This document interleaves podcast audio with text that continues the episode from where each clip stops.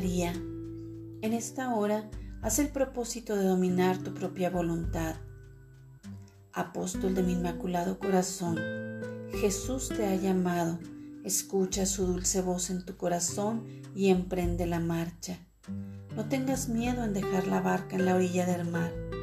Desaférrate de todas aquellas cosas que deterioran tu vida espiritual y siéntete gozoso, la persona más feliz porque me tienes a mí como madre aconsejándote, exhortándote, mostrándote el camino angosto que te conduce al cielo.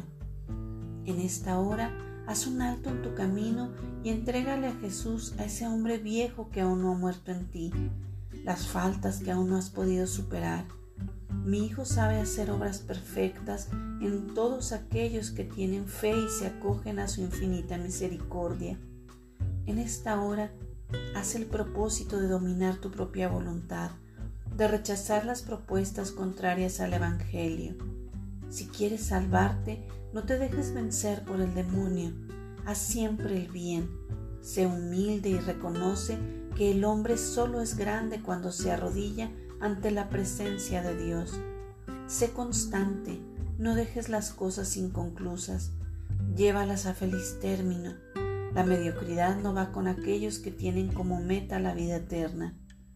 En esta hora, repara por los pecadores y por los infieles a las enseñanzas de la Santa Madre Iglesia.